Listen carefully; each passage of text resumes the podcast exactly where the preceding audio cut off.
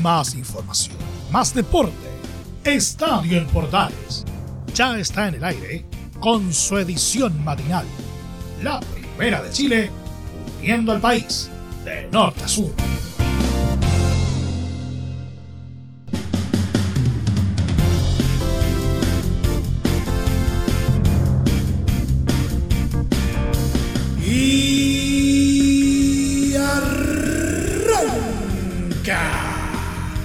Señoras y señores, ¿cómo les va? Muy buenos días. Bienvenidos una vez más, bienvenidos al show Jornada de Día Martes.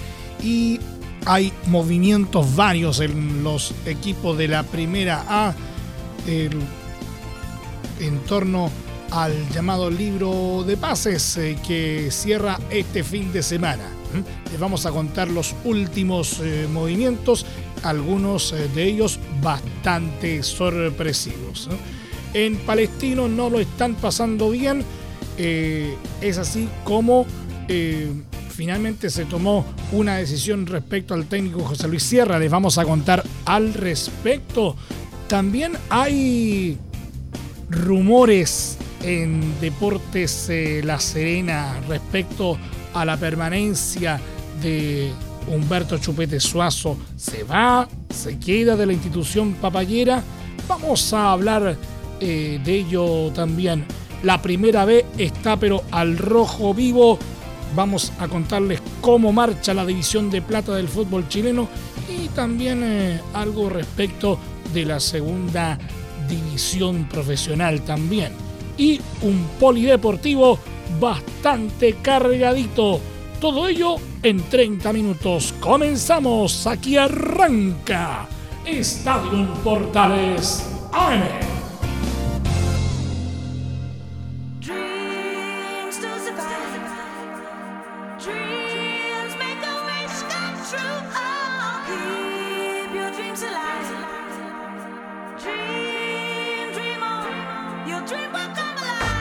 Desde el mate central de la primera de Chile uniendo al país de norte a sur les saluda Miro Freisas. Como siempre, un placer acompañarles en este horario.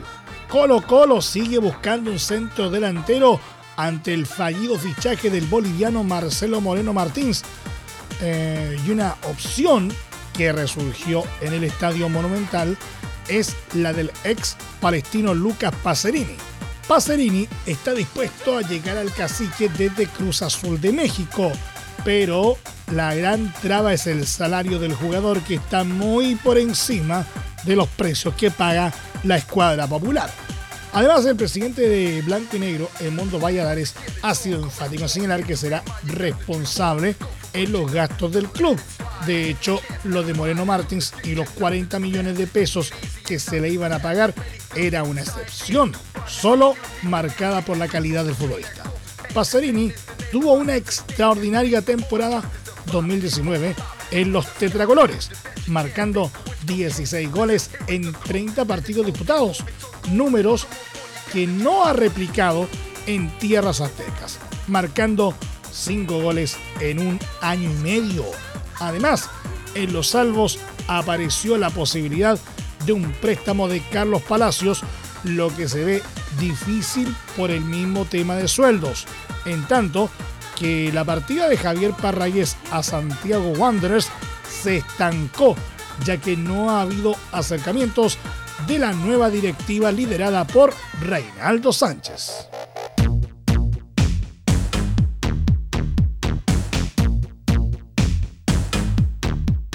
Seguimos en la tienda Alba porque Colo Colo marcha en el segundo puesto del Campeonato Nacional y está en carrera en la Copa Chile, donde mañana miércoles juega el duelo de ida de semifinales ante Unión Española, aunque el panorama médico preocupa al técnico Gustavo Quinteros.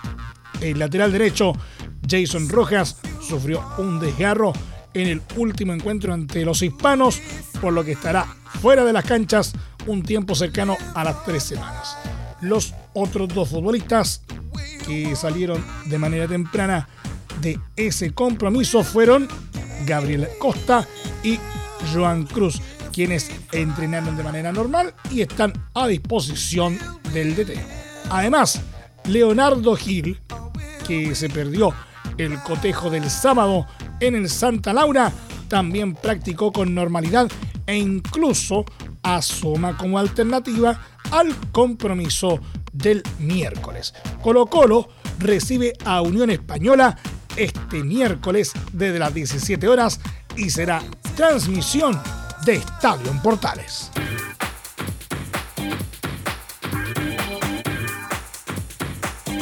Pese a que su nombre ya está confirmado como flamante gerente deportivo de Universidad de Chile, el ecuatoriano Luis Rollero tomará recién posesión del cargo durante la segunda quincena de septiembre.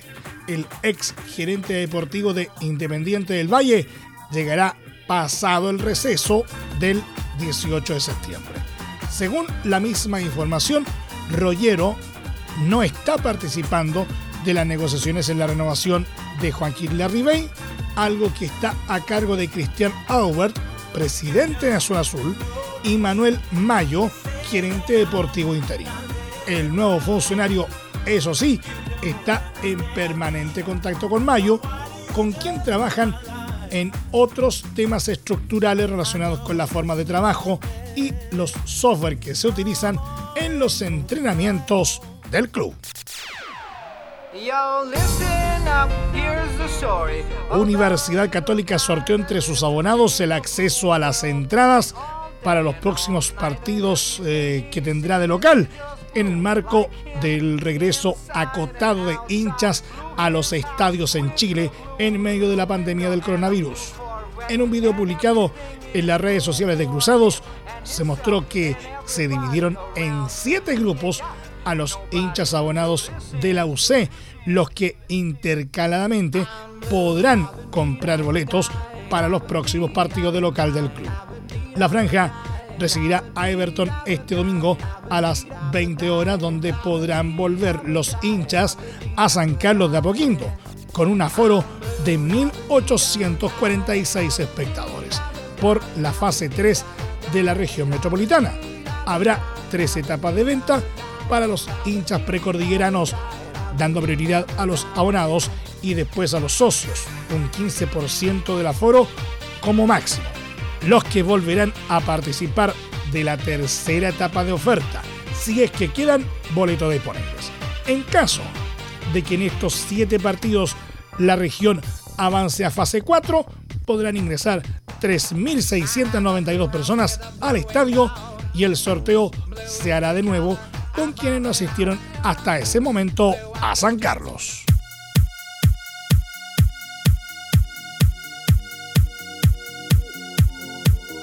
a poco más de 24 horas de la derrota sufrida por Palestino a mano de Curicó Unido, José Luis Sierra presentó su renuncia a la banca árabe, club al que llegó en noviembre de 2020. Producto de los malos resultados en la presente temporada, el Coto, en conjunto con su cuerpo técnico, tomó la decisión de no continuar al mando de la tienda árabe, algo que fue ratificado por el club en un comunicado. El directorio del Club Deportivo Palestino informó que en mutuo y cordial acuerdo entre las partes, el señor José Luis Sierra Pando y su cuerpo técnico han dejado sus funciones a cargo del primer equipo masculino de nuestra institución, apuntaron. Palestino les agradece el profesionalismo, trabajo y dedicación a todos los miembros del staff, destacando en su trabajo la gran segunda rueda del Campeonato 2020 que conllevó a la clasificación a la Copa Sudamericana 2021 Areo. Finalmente, la institución Areo que le deseamos lo mejor en su futuro a José Luis Sierra y todo su equipo esperando que su experiencia y conocimiento del deporte rey siga siendo un aporte al fútbol nacional. En esta temporada, Palestino lleva 17 puntos en 15 fechas y se mantiene en el decimocuarto puesto del Campeonato Nacional, cuatro unidades por encima de la zona de descenso directo.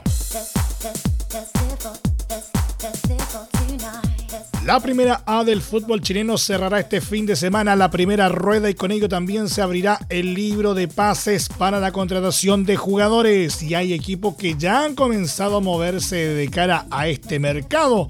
Es el caso, por ejemplo, de Ñublense que sumó a Joe Abrigo, jugador que había pasado de Coquimbo a Unión Española, elenco en el que no ha tenido continuidad por lo que ha decidido partir. Fue el propio volante el que anunció su salida del elenco de la Plaza Chacabuco. Estoy muy feliz porque se me dé la oportunidad de jugar en Ñublense. Es una gran institución. Hablé con algunos compañeros que han pasado por allá y me dijeron que es un gran equipo con una gran hinchada y una linda ciudad, declaró al diario La Discusión de Chillán. Agregó que a mí me llevó a Unión el profe Pellicer. Cuando se tuvo que ir cambió todo repentinamente. Fue un cambio difícil en lo personal. Llegó César Bravo con sus ideas y su juego. Él me hizo saber desde un principio que no estaba en sus planes. Otro que suma es Guachipato, que tendría amarrado al volante uruguayo Gonzalo Montes. El jugador charrúa de 26 años llegaría a préstamo por seis meses proveniente del Querétaro de México. Y esto definitivamente merece mención aparte. ¿Se va de Deporte La Serena?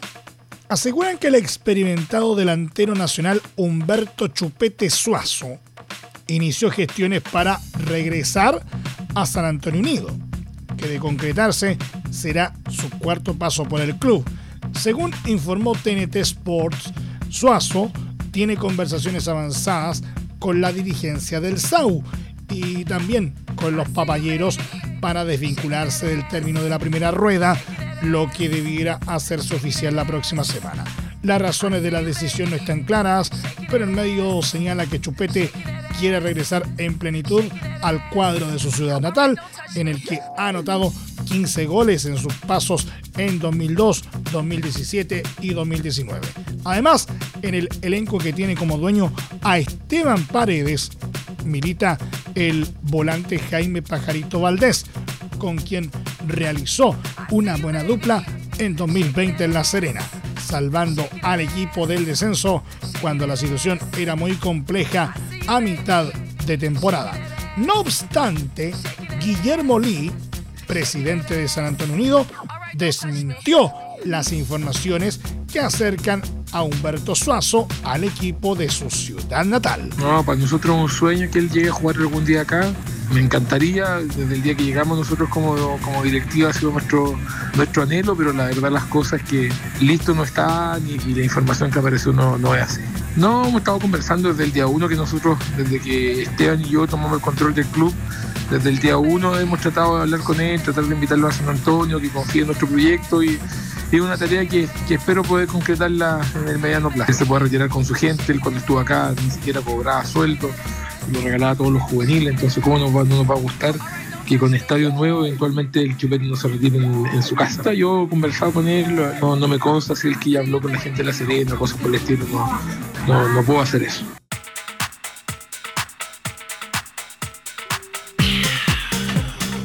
Deporte La Serena anunció la transferencia del brasileño Lucas Fasón Atlético Paranaense de su país de origen tras 18 meses en los que el futbolista pistió la camiseta granate. Club Deporte La Serena finalizó el traspaso de Lucas Fasón al Club Atlético Paranaense. Esta operación no solo es la de mayor valor en nuestra historia, sino que además hemos conservado un porcentaje importante de los ingresos de una futura venta, anunció la institución. Entre Marco Grande y Marco Chico, media vuelta y vuelta completa.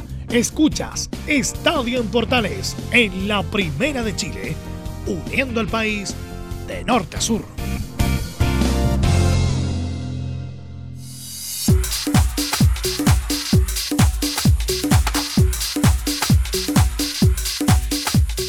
Nos vamos al ascenso, a la primera vez del fútbol chileno, porque Deportes Copiapó derrotó a domicilio a Universidad de Concepción por 2 a 1 en el estadio Esterro Rebolledo y se instaló a tres puntos del líder Deportes Santa Cruz en el cierre de la fecha 15 del campeonato ascenso. Los nortinos comenzaron ganando el compromiso en los 23 minutos con un tanto de Camilo Ponce pero los locales lo igualaron en los 56 gracias a Luis Riveros. Jorge Romo dio el triunfo a los copiapinos a los 83 minutos que sufrieron la expulsión de Juan Contreras, aunque su rival también lamentó la tarjeta roja de Riveros en un encontrón entre ambos a los 89. En su siguiente duelo, el León de Atacama jugará contra Fernández Vial en partido pendiente, mientras que el Campanil lo hará frente a Santiago Morning en el cierre de la rueda inicial de la primera B.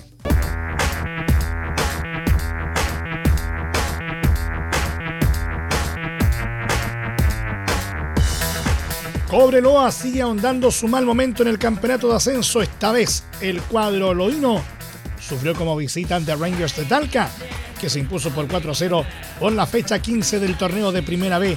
La gran figura del compromiso fue el uruguayo Matías González, que anotó a los 10, 30 y 81 minutos para darle el triunfo al cuadro piducano que completó la goleada con un tanto de Bastián Martínez a los 27.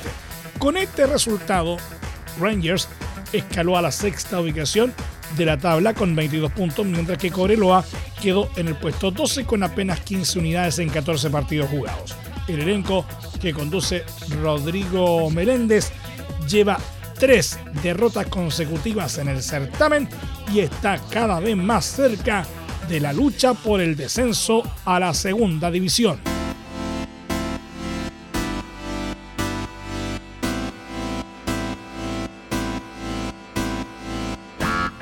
Magallanes derrotó por 2 a 1 a Unión San Felipe en el Estadio Municipal Luis Navarro Avilés de San Bernardo y se instaló en el grupo de avanzada del campeonato de ascenso quedando a 5 puntos del líder Deporte Santa Cruz. La academia comenzó ganando el partido en los 23 minutos con un tanto de Miguel Orellana, pero la visita llegó a la igualdad en el amanecer del segundo tiempo con una conquista de penal de Juan Méndez a los 47. El gol del triunfo se hizo esperar hasta la recta final del compromiso, ya que llegó en los 80 minutos hora de Julián Alfaro. Resultado que no pudieron remontarlos a Concagüinos, el manojito de Claveles, que está octavo con 21 puntos, enfrentará en la próxima fecha a San Marcos de Arica en el norte, en tanto que los sanfelipeños terceros con 12 unidades chocarán frente a Rangers en casa. Tabla de posiciones cumplida entonces la fecha número 15 del eh, ascenso chileno. Puntero exclusivo Deporte Santa Cruz con 26 puntos. Coquimbo Unido y Puerto Montt 25 puntos cada uno. Santiago Morning 24. Deportes Copiapó con 23 en la quinta casilla. Sexto, Rangers de Talca 22. Séptimo, Universidad de Concepción y Magallanes, ambos con 21. Noveno, Deportes Temuco y San Marcos de con 20 puntos cada uno. Más abajo, un décimo, Deportes Iquique con 16 duodécimo Cobreloa con 15, décimo tercero Unión San Felipe con 12 puntos, décimo cuarto Barnechea con 11, décimo quinto San Luis de Quillota con 10 unidades y regularizando su participación en la primera B, de momento colista del torneo, Fernández Vial con solo 7 unidades.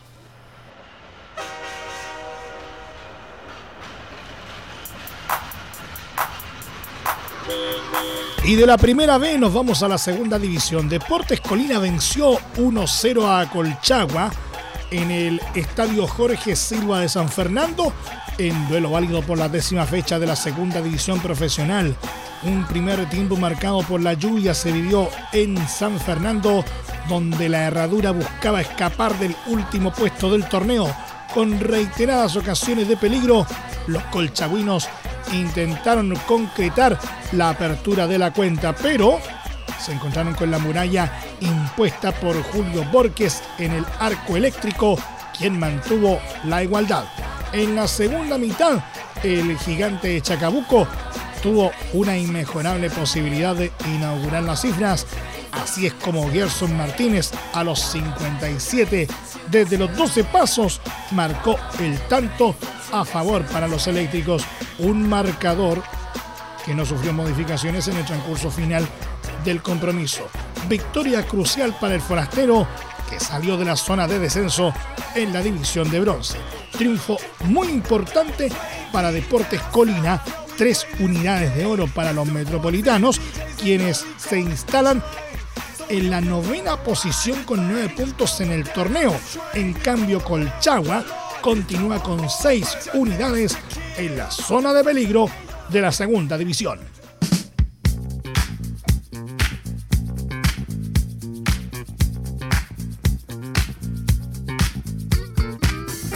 En el ámbito internacional, el polaco Robert Lewandowski, jugador del Bayern Múnich, y el noruego Erling Haaland, delantero del Borussia Dortmund, protagonizarán este martes a las 14.30 de nuestro país en la Supercopa de Alemania un nuevo asalto en el duelo que ambos mantienen en las últimas temporadas por el título de mejor artillero de la Bundesliga un duelo de pistoleros que se convertirá en el mejor homenaje posible a Gerd Torpedo Müller, el goleador por antonomasia del fútbol alemán que falleció, recordemos, el domingo a los 75 años.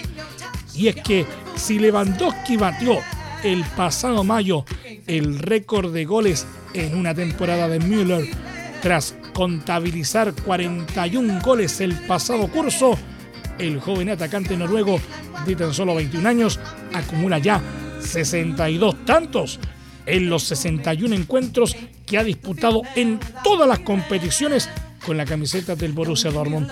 Cifras que tanto Robert Lewandowski como Erling Haaland parecen dispuestos a superar esta temporada, como dejaron claro en la primera jornada liguera. El internacional polaco arrancó el curso firmando el gol del empate 1 a 1 del Bayern Múnich en su visita al campo del Borussia Mönchengladbach, mientras que el noruego se convirtió en el gran protagonista de la goleada 5-2 del Borussia Dortmund sobre el Eintracht Frankfurt, tras anotar dos tantos y sumar tres asistencias.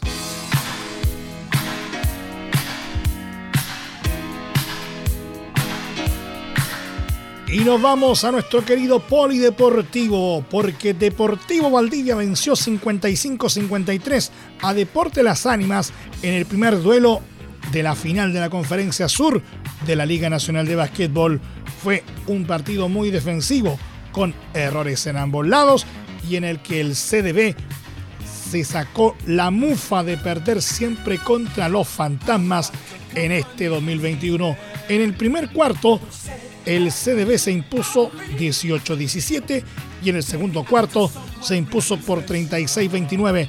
En el tercer cuarto, los fantasmas reaccionaron y acortaron las acciones para quedar 45-44, siempre arriba para los albirrojos. En el último cuarto, la pelea siguió pareja entre ambos elencos hasta que el CDB anotó con Alipi y en los últimos dos minutos defendió esa igualdad hasta cerrar el partido 55-53. La clave del triunfo fue la rotación de banca que está aplicando el CDB en el partido. La mejor mano del CDB fue la de Nahuel Martínez, que anotó 16 puntos.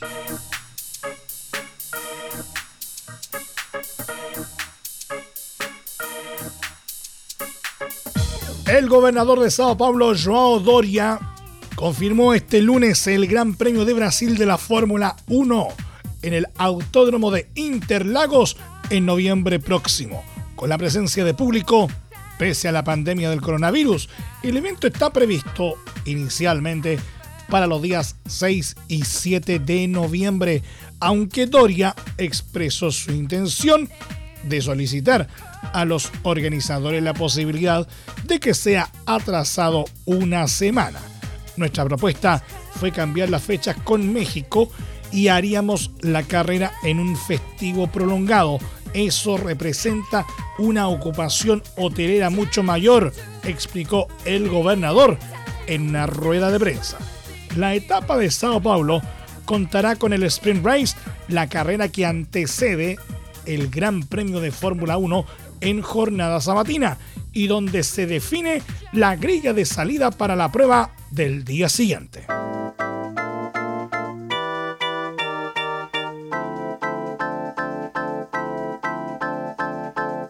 Y por último, la tenista nacional Alexa Guarachi y su compañera estadounidense Desiree Krosik se despidieron en la primera ronda del WTA 1000 de Cincinnati, luego de perder contra las norteamericanas Cody Gauff y Catherine McNally.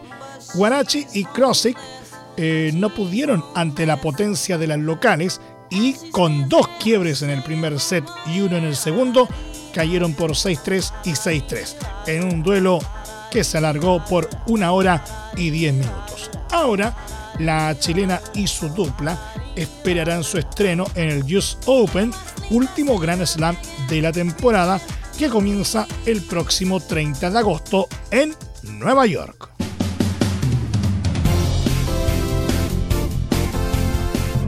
Nos vamos. Muchas gracias por la sintonía y la atención dispensada. Hasta aquí nomás llegamos con la presente entrega de Estadio en Portales en su edición eh, AM, como siempre, a través de las ondas de la Primera de Chile, uniendo al país de norte a sur.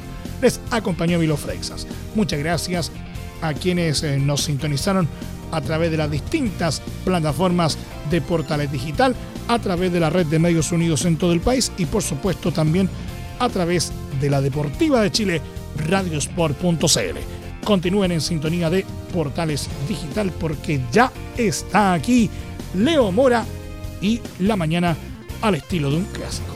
Portaleando la mañana a continuación. Más información luego a las 13.30 horas en la edición central de Estadio en Portales junto a Carlos Alberto Bravo y todo su equipo.